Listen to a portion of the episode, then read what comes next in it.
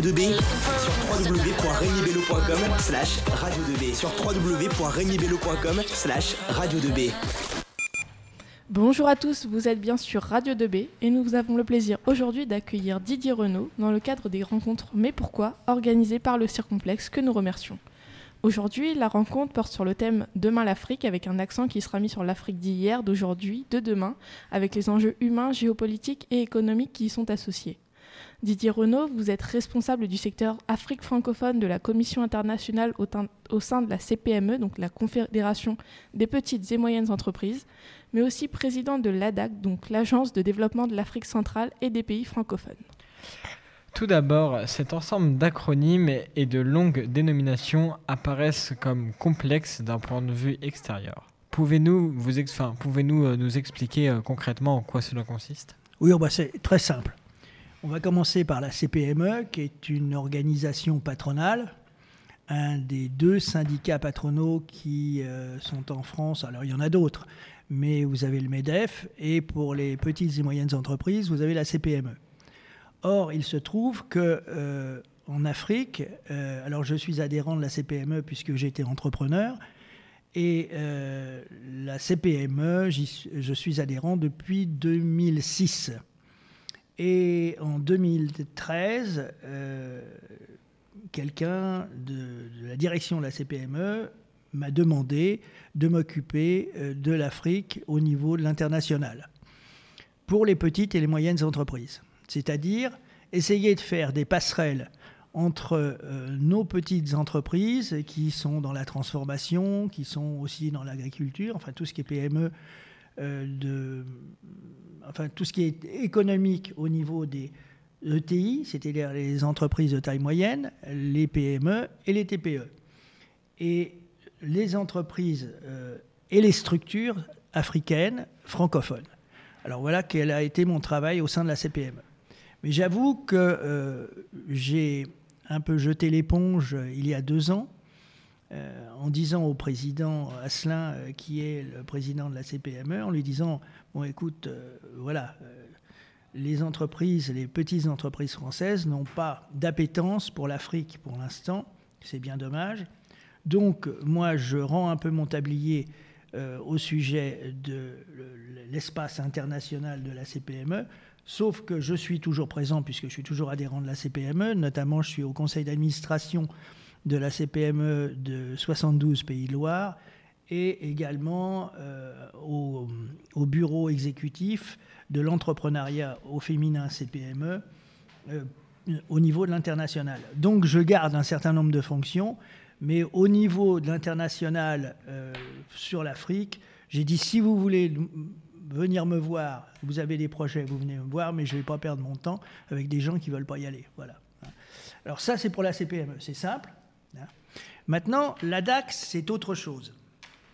En fait, euh, en 2010, 2009-2010, j'étais à Kinshasa et euh, nous avons constaté euh, qu'il n'y avait pas vraiment de structure mixte, c'est-à-dire africaine et française, pour travailler sur les problématiques africaines. Il y avait effectivement des structures africaines, il y avait d'un autre côté des structures françaises euh, qui se parlaient plus ou moins et qui étaient relativement peu efficaces et qui le sont toujours d'ailleurs, en fait. D'ailleurs, nous en parlerons tout à l'heure. Et j'ai dit, bon, avec des, Congolais, j'ai dit, bah, si on faisait, mais pas que, il y avait aussi des Camerounais, il y avait des Gabonais, des Ivoiriens. si l'on faisait euh, un groupement de compétences, c'est-à-dire si on, fédérait des compétences pour monter euh, euh, une, structure, et voilà. Et la structure est née donc en novembre 2010. Ils m'ont bombardé président, pas à vie, mais j'y suis quand même toujours depuis. oui, sinon, ce serait un petit peu une présidence à l'africaine. Mais euh, donc, euh, j'espère passer la main euh, d'ici un ou deux ans. Mais nous faisons un travail sur place que je vous expliquerai tout à l'heure. Voilà. Voilà ce qui se cache derrière tout ça. Et quelles sont donc vos missions en tant que président de l'ADAC Alors, euh, bah, c'est ce que je vous expliquais, c'est fédérer des compétences. C'est-à-dire que, en fait, nous travaillons sur euh, différentes problématiques qui sont euh, l'agriculture, l'environnement, la transformation, c'est-à-dire l'agroalimentaire, le développement. Alors, nous avons une éthique, c'est le développement de l'Afrique par les Africains pour les Africains. Donc, on n'est pas forcément d'accord avec nous euh, sur ce plan-là. Hein. Mais voilà quel est notre credo. Euh, et bien sûr, nous ne faisons pas que des amis. Vous devez, bien vous en douter. Mais euh, voilà, sur, donc nous sommes présents au niveau de projets, de projets agricoles, de projets environnementaux, comme le traitement des déchets, comme euh, l'amélioration de l'entourage, euh, par exemple, une ville comme Kinshasa, on pourra y revenir. Euh, bien sûr, la problématique du réchauffement climatique, la problématique de se servir de l'Afrique comme une poubelle hein, par les grosses entreprises. voilà, tout ça, on pourra rentrer dans le détail tout à l'heure, mais voilà quelle est. C'est-à-dire, nous avons dans la DAC des gens compétents sur chaque, sujet, qui sont des professionnels, qui sont des chefs d'entreprise des fois. Hein. Et euh, nous travaillons, euh, disons, en fonction de ce que nous avons à faire, avec les populations sur place et avec les dirigeants euh, quand nous pouvons. Et quels sont les différents projets que vous avez menés dans ce cadre? Alors, il y en a pas mal. Euh, nous avons mené des projets euh, agricoles euh, au Congo. Nous les menons toujours d'ailleurs. Nous avons une exploitation de cacao de forêt. Alors j'explique ce qu'est le cacao de forêt quand même. Hein. Le cacao de forêt, c'est en fait les, les, plantations sont faites au milieu des arbres. Ce n'est pas de la, de la culture intensive. Et euh, le cacao est de bien meilleure qualité, il n'y a pas besoin de pesticides, c'est vrai c'est totalement bio. Et à côté de ça, nous avons aussi euh, des cultures dans la même zone, qui est dans la plaine de la Sangha euh, en République du Congo, c'est-à-dire dans le nord, vers le Cameroun. nous avons une vingtaine d'hectares et nous avons 80 hectares en devenir. Et nous cultivons aussi, alors nous avons commencé à cultiver un un excellent poivre sauvage que nous essayons de commencer à diffuser, qui vaut pour, les, pour ceux qui font de la cuisine euh, des grands poivres comme le poivre de Sichuan ou les poivres de Madagascar, qui sont vraiment euh, top au niveau du parfum, au niveau du goût, etc. Et euh, nous cherchons à cultiver aussi des plantes médicinales bio, tout ça dans la même... et dans la même, dans la même zone, nous avons créé un certain nombre de structures pour les handicapés que nous réinsérons dans la vie de tous les jours, parce que c'est encore plus dur pour eux là-bas qu'ici, notamment les sourds, etc. Nous avons une école de menuiserie, nous avons différentes écoles, nous avons une école tout court où les, jeunes apprennent à lire et à écrire euh, en fonction euh, de leur handicap. Nous avons euh, du maraîchage où nous employons des mamans pour qu'elles puissent vivre et aller vendre sur les marchés la culture. Voilà, si vous voulez, à la fois, nous pensons que notre travail sur l'Afrique doit être tout d'abord de l'économie de proximité et un travail économique pour l'inclusion de gens qui n'ont pas de structure qui s'occupe d'eux. Voilà. Euh, maintenant que nous comprenons un petit peu mieux votre situation actuelle, pouvez-vous nous expliquer votre parcours professionnel? Alors, mon parcours professionnel. Je suis chef d'entreprise depuis l'âge de 22 ans. Voilà. Donc, euh, j'ai eu euh, trois entreprises et j'ai été dans l'aménagement euh, des territoires pendant une vingtaine d'années. Ce qui fait que, bien sûr, vous me retrouvez dans mes compétences au niveau de l'Afrique. Hein, voilà. Et qu'est-ce qui vous a amené à vous intéresser à l'Afrique en particulier? Alors, c'est pas l'Afrique en particulier, c'est que je me suis toujours intéressé aux autres. Voilà. Et je pense qu'à partir du moment où on s'intéresse aux autres, ben, on a des ouvertures et des opportunités.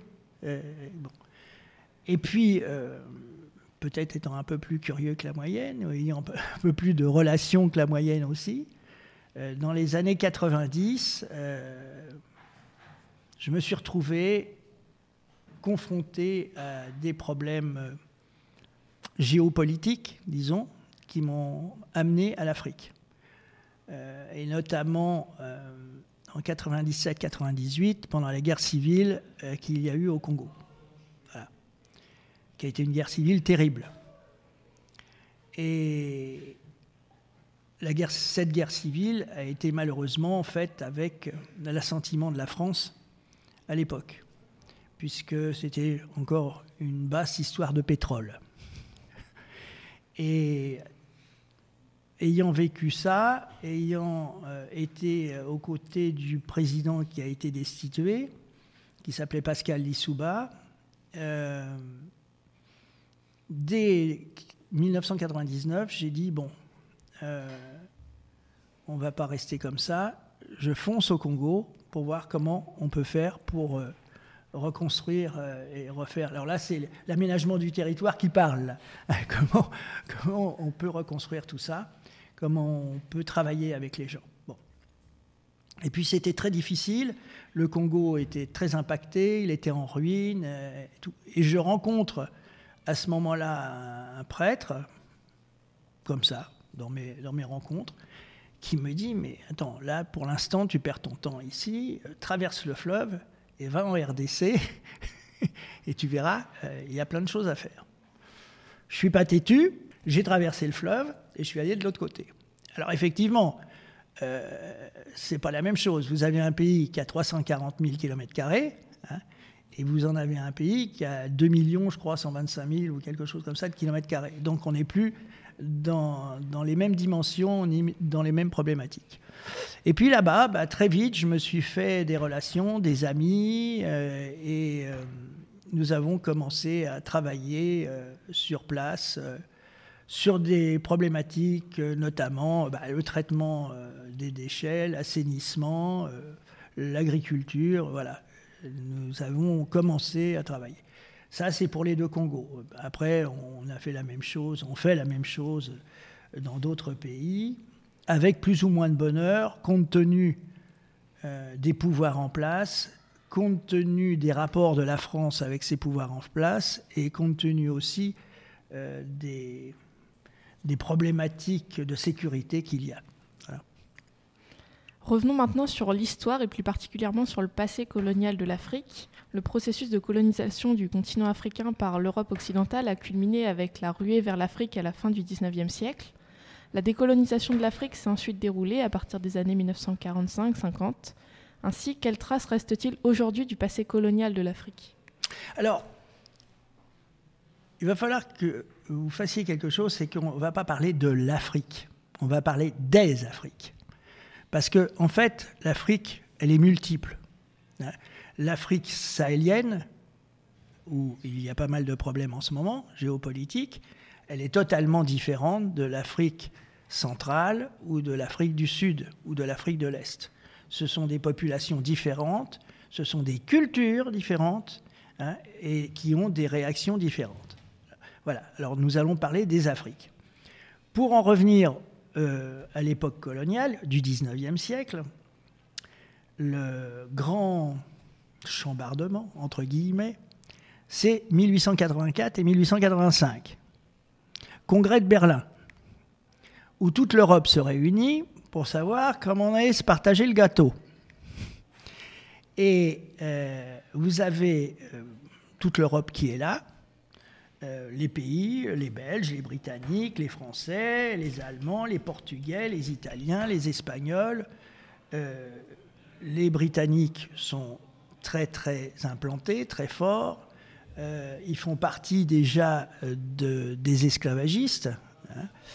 Il n'y a pas que, hein, on ne va pas se cacher. Et puis vous avez également les, les Français et vous avez quelqu'un au niveau de l'Afrique centrale euh, qui est le roi Léopold II.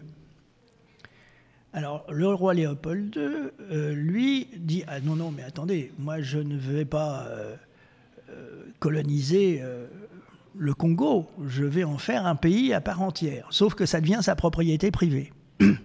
Et il fait exploiter par quelqu'un qui était dans les bandes dessinées quand j'étais plus jeune et qui en fin de compte était, excusez-moi l'expression, entre guillemets, un fiefé salopard, qui s'appelait Stanley. Stanley était un journaliste américain, un aventurier, qui a mis en coupe réglée pour Léopold II et les Américains de l'époque et les Anglais de l'époque euh, le Congo euh, belge, dit belge, et toute la, zone. Et nous, nous avions des gens présents au Congo français, notamment, euh, qui étaient donc Savorian de Brazza, qui était d'origine italienne, avec un Français à ses côtés qui s'appelait Albert de Lizy. C'est pour ça que vous avez Brazzaville, vous avez la ville de Dolisie, tout ça, c'est du passé colonial.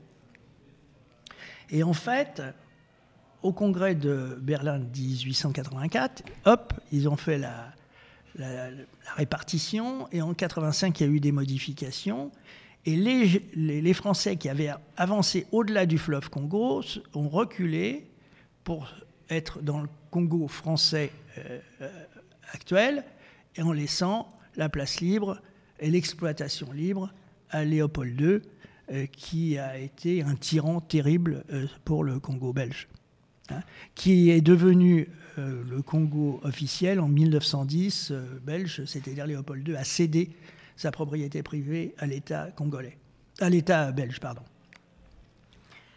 Les relations entre l'Afrique et la France semblent de nos jours tendues sur certains aspects. De nombreux exemples prouvent ce malaise. La France semble être de plus en plus impopulaire en Afrique. Mm. Quelles, sont les, quelles sont les perspectives d'avenir pour les relations, notamment diplomatiques, entre la France et les Afriques? C'est bien. Et en fait, euh, c'est une. Je ne veux pas dire que c'est une vue de l'esprit, le malaise qu'il y a entre la France et l'Afrique c'est un, euh, ce n'est pas une vue de l'esprit sur le plan politique. Euh, au niveau des populations, c'est pas vrai, ça se passe pas comme ça. Euh, au niveau des populations, hormis nous, allons, nous parlerons peut-être des manipulations qu'il y a en ce moment, parce qu'il y a des manipulations. ce n'est pas les, les, Africains n'ont pas du, sont pas du tout anti-français. Euh, enfin les Africains, la partie francophone, parce que les autres, ils s'en foutent complètement. Il hein, faut, être clair.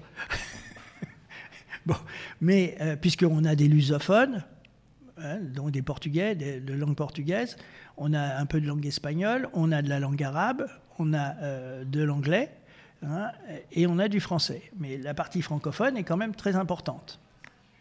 Alors c'est celle-là, en ce moment, dont la presse se régale et on rajoute un petit peu en permanence. Euh, ça devient très anxiogène et c'est dommage. Euh, parce que quand vous êtes sur place, le, langage des populations est totalement différent. Alors bien sûr, dans les villes, il y a des manipulations. Euh, les manifestations que l'on a vues, bah, c'est très, très, facile. Hein. Vous prenez des gens qui gagnent, quand ils les gagnent, un dollar et demi, deux dollars par jour, transformer ça en euros, vous leur versez un petit peu d'argent et ils racontent ce que vous avez envie qu'ils racontent. Donc vous avez 1000 personnes, euh, mais pour les élections euh, euh, en Afrique, c'est exactement la même chose. Quand un candidat veut beaucoup de monde, ben, il paye et les gens viennent. Bon. Alors c'est pas très politiquement correct de dire ça, mais c'est une réalité.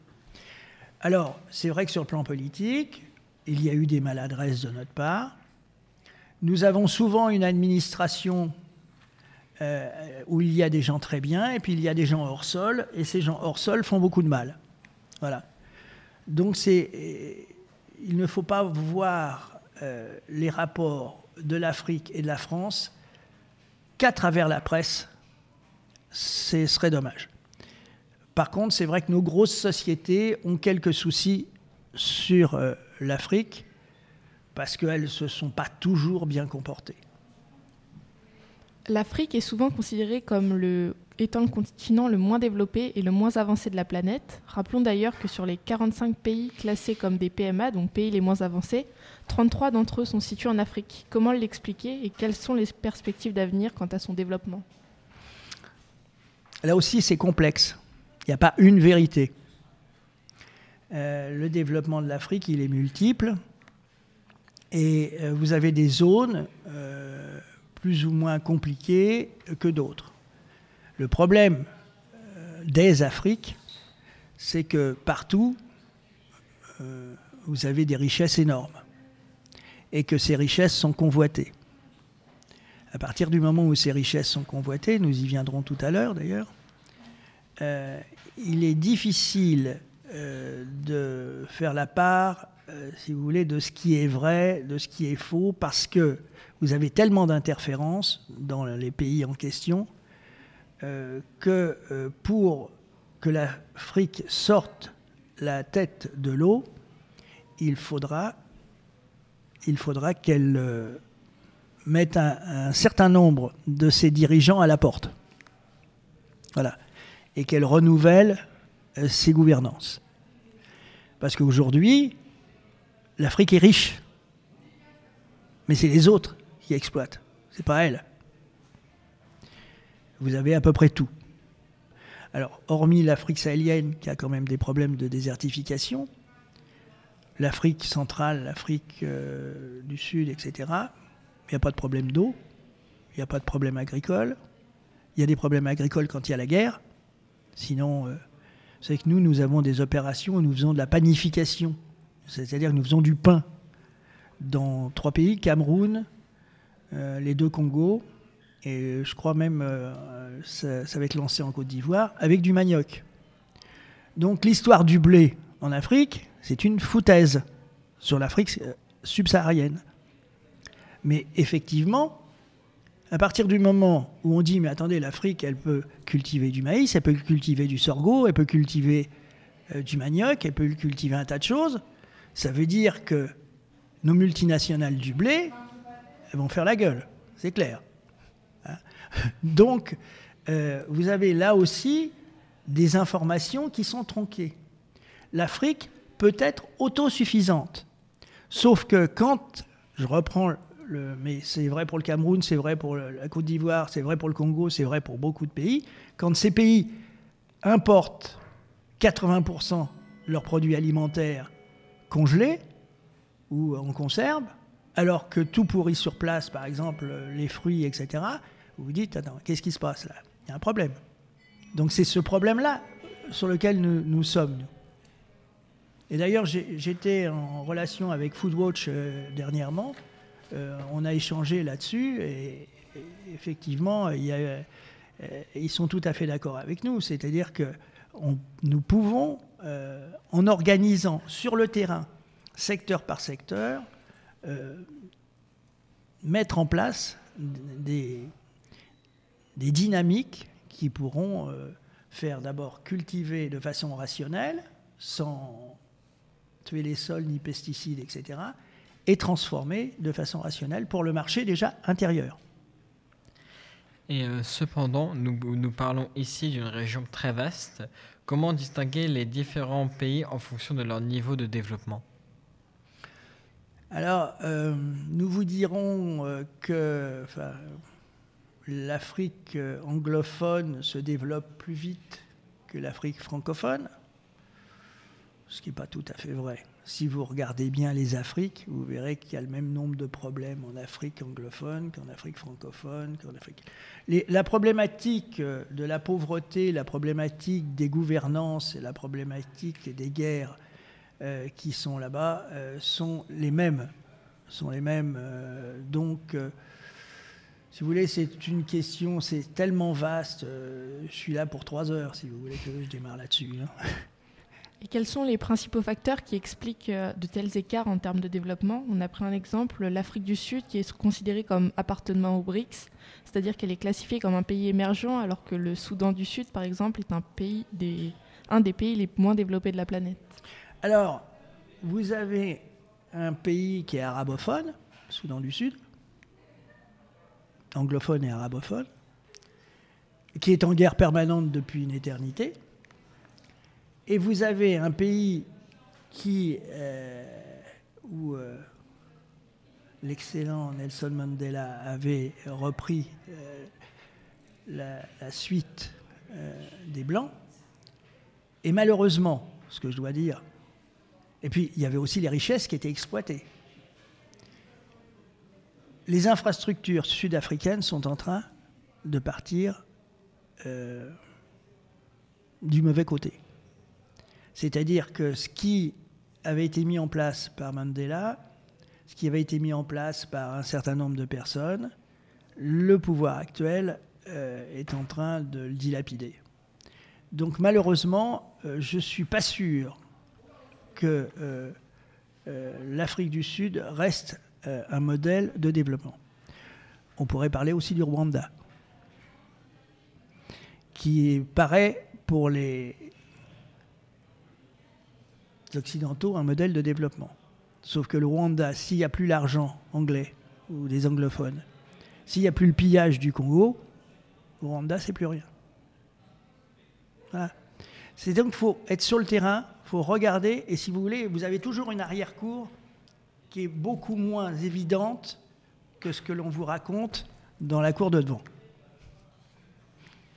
Et euh, aujourd'hui, quel est le constat euh, quant au statut de l'Afrique et quelle, euh, influence a-t-elle sur le monde? Mais elle, a beaucoup d'influence en fait. D'abord, elle a l'influence dans les arts, dans la musique. elle a l'influence parce qu'il il y a une vraie problématique sur la migration. Hein. Donc, elle pose un problème, mais elle pose un problème très intéressant ne faut pas oublier que quand même l'Afrique, les Afriques, c'est le berceau de l'humanité. Et qu'en fait, euh, aujourd'hui, euh, vous avez des gens qui partent euh, de l'Afrique pour essayer de trouver une illusion de, vie meilleure, parce qu'ils y sont obligés. Pas, je veux dire, si on peut si des, structures leur permettent de rester sur place, ils n'ont pas envie de venir se geler chez nous. Il hein. faut, être clair. Donc, euh, la, la, problématique de développement de l'Afrique, on ne construit pas une maison en commençant par le toit. Or, si vous voulez, quand on voit toutes les organisations, le numérique, le machin, le truc, ben oui, non. Il faut faire comme nous avons fait, c'est-à-dire reprendre les fondamentaux, le développement local, le développement de l'agriculture, le développement des, infrastructures, euh, la transformation des produits, l'autosuffisance, c'est-à-dire que c'est un escalier à monter. Et vous avez des pays qui vont le faire, et puis vous avez des pays rongés par euh, des déséquilibres provoqués par les guerres qui vont être bien sûr plus à la traîne. Quelle est actuellement la place de l'exploitation des ressources au sein de l'économie africaine? Ah ben ça profite bien aux autres. Voilà. Hein. Euh, ben, tout le monde y est. Hein. c'est le supermarché euh, où tout le monde se sert. Euh, vous avez ben, toutes les grosses compagnies pétrolières. Vous avez les compagnies minières représentées par les, les anglophones, les compagnies minières représenté par les Chinois. Euh, et ce qu'il reste de, ces, de toutes ces productions minières, et de, ben, pas grand-chose. Hein. Puisque l'argent qui est redonné par ces compagnies est souvent capté par les pouvoirs en place, c'est-à-dire que la population n'a rien. Et euh, bah, rappelons euh, quand même que les ressources naturelles en Afrique sont très abondantes et très diversifiées, avec notamment des réserves minérales, de grandes surfaces de terres non cultivées, un potentiel solaire immense, mais elle mmh. regorge aussi de ressources stratégiques, telles que le cobalt, le lithium mmh. ou encore l'uranium. Et euh, quelles opportunités euh, ces innombrables ressources vont-elles permettre à l'Afrique? Est-ce que vous pensez que ça va permettre quand même euh, à un moment de pouvoir euh, engranger un commerce euh ça, va, ça va dépendre des pouvoirs en place. Voilà. si vous avez des pouvoirs en place qui quelle que soit la nature du pouvoir, on ne va pas parler de démocratie ou de non-démocratie, c'est-à-dire qu'on va parler de gens qui sont en place et qui partagent la richesse. Hein, enfin, et avec les accords avec l'extérieur, parce qu'il n'est pas question que l'Afrique se replie sur elle-même, ça n'a aucun sens, comme tout pour les autres pays d'ailleurs, hein, ça n'a aucun sens.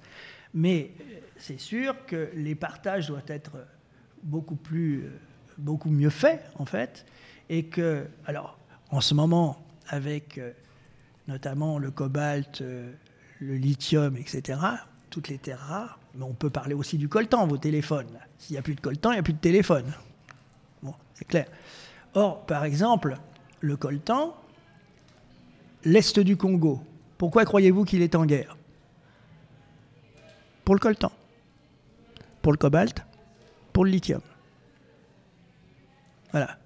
S'il n'y a pas ces minerais, il n'y a pas de guerre. Donc c'est des conflits d'usage principalement? Ce sont des conflits euh, très bien entretenus pour piller, oui. Et D'ailleurs, l'Afrique est un continent qui apparaît comme politiquement instable puisque de nombreux coups d'État militaires ont récemment secoué le territoire. Comment l'expliquer et quels enjeux cela soulève-t-il aussi bien à l'échelle nationale qu'internationale? Alors vous avez des coups d'État un petit peu différents, avec des motivations différentes, avec des manipulations différentes aussi. Donc euh, si l'on prend par exemple ce qui est en ce moment très en vue, c'est-à-dire toute la zone sahélienne, vous avez des conflits qui datent de très, long, de très longue date dans toute la zone sahélienne, entre les Touaregs, les populations locales, etc. Vous avez aussi des problèmes, il ne faut pas oublier, parce qu'on parle des richesses euh, des, zones d'Afrique centrale, mais euh, au Mali, vous avez beaucoup d'or, vous avez beaucoup de pétrole, vous avez tout ça. On en parle très peu. Donc vous avez des interférences et des gens, euh, ce qui vient de se passer en Centrafrique, c'est quand même notoire. Aujourd'hui, la Centrafrique est aux mains de qui vous savez, hein, avec un pouvoir qui a, euh, qui a donné un blanc-seing à des gens qui ne sont pas forcément très recommandables, sans les nommer. Bon, et dans d'autres pays, eh bien, euh, si vous voulez, là c'est toujours un, problème de gouvernance, toujours un problème d'avidité des compagnies euh, internationales liées à des avidités personnelles euh, locales.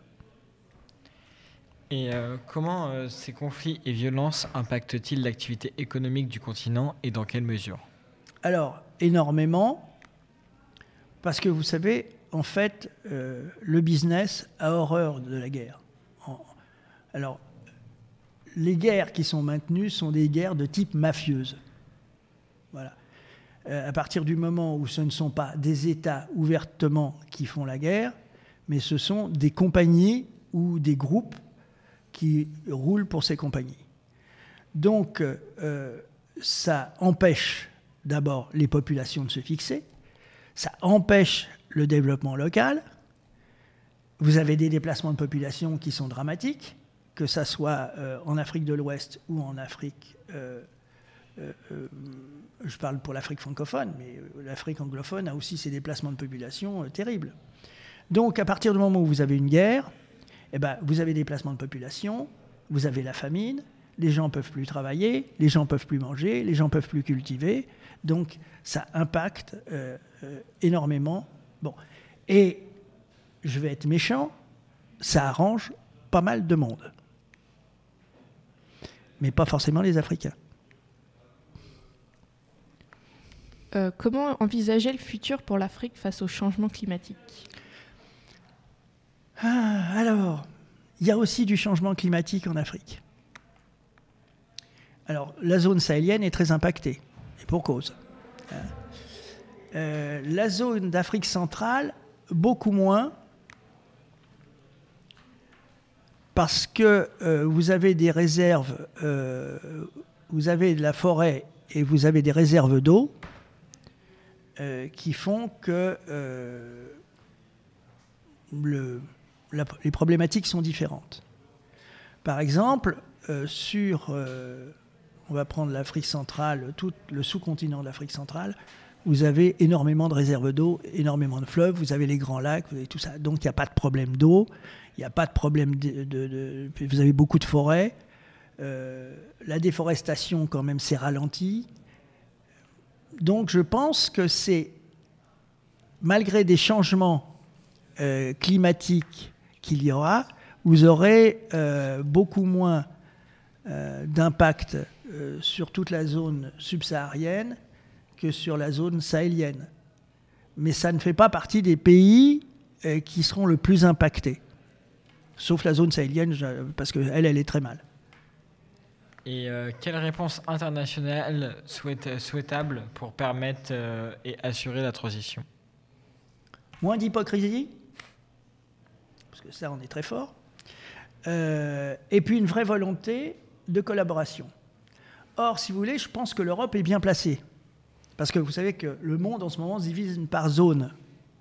L'Europe et la France euh, sont bien placés. En revoyant le logiciel, en oubliant la France-Afrique, en oubliant notre passé colonial, mais aussi bien du côté africain que du côté euh, européen, et euh, mettre une vraie collaboration de gagnant-gagnant.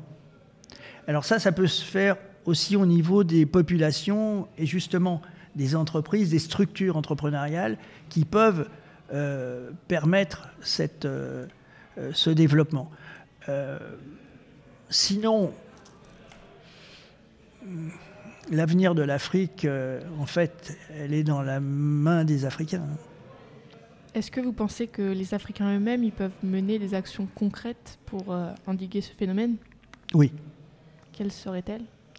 Bah, C'est-à-dire, dans, leur, dans leurs élections, si vous voulez, euh, faire en sorte qu'il n'y ait pas d'élection à 95% euh, pour euh, leur président. un jour, un ami, je lui dis, mais là, tes élections, c'est quand même, quand même un peu spécial. Là, ça va, ça va faire quoi? Qu'est-ce que tu en penses? Il me dit, est-ce que tu crois qu'on fait des, des élections pour les perdre? Donc, voilà. Et je crois qu'il y a le respect aussi, euh, il y a une conscientisation à faire euh, des populations africaines qui ont vécu toujours déchirées et toujours éclatées, si vous voulez.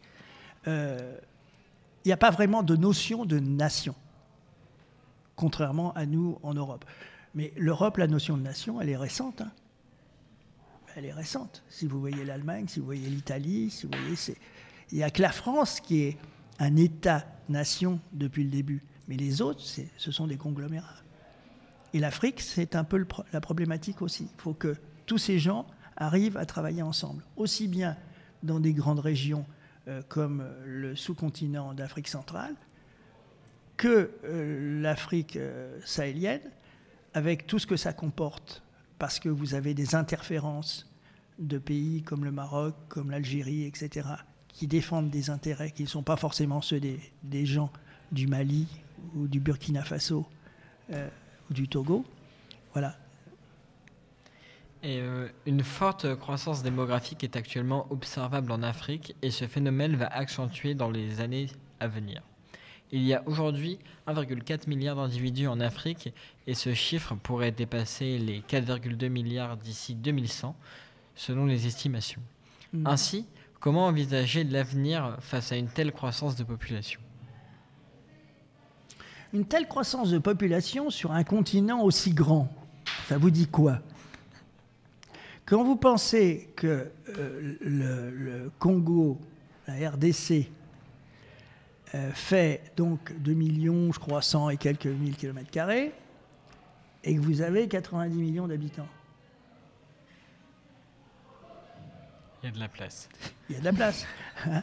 Alors vous avez des grandes villes. Le problème, c'est que vous avez des grandes villes qui sont totalement insalubres et tout. Kinshasa, c'est 22 millions d'habitants. Parce qu'il y a des gens qui sont arrivés chassés par la guerre, etc.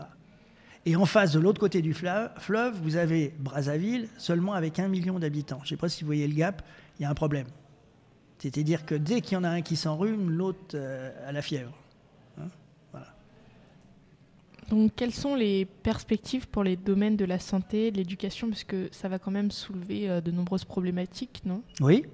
Ah bah, Alors déjà, si l'on commence par traiter l'environnement, euh, vous avez, nous, on a fait une étude sur, euh, sur Kinshasa.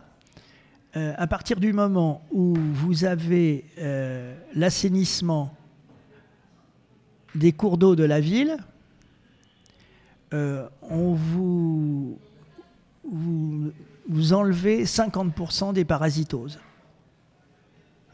Vous traitez seulement les cours d'eau de la ville, c'est-à-dire vous les assainissez, il y a 50% des parasitoses, dont le paludisme, qui disparaissent. Et ça, on a fait ça avec l'OMS. On a fait cette étude avec l'OMS. Euh, après, euh, bah, il y a les structures hospitalières à mettre en place. Il y en a, pas partout. Euh, vous avez des, pays où c'est mieux que d'autres. Et c'est vrai que le- les conflits n'arrangent pas les choses. Mais sinon, euh, alors ça c'est pour la santé. Il y a des gens, il y a des médecins formidables. Vous avez le prix Nobel de la paix qui est le docteur Mukwege, hein, qui est dans l'est du Congo, euh, qui mène un combat euh, magnifique vis-à-vis des femmes. Mais vous avez plein de gens euh, un peu partout, de très bons toubibs, très bons toubibs. Puis vous avez aussi euh, la médecine traditionnelle, qui est pas mal, qui est pas mal, qui fonctionne pas, pas mal dans, les, dans les villages, etc. Des trucs simples. hein. Alors la, la- santé, ça c'est pour la santé. Maintenant, pour l'éducation, je vais vous dire. J'étais avec euh, des amis vers euh, Pointe-Noire, c'est-à-dire en République du Congo, et nous étions dans un petit village. J'avais un ami qui était là, euh, qui était connu dans, ce village. Et on a vu plein de gosses venir autour de nous. Et ils ne sont pas venus pour mendier. hein. Ils sont venus. Papa, fais-nous une école. Ouais.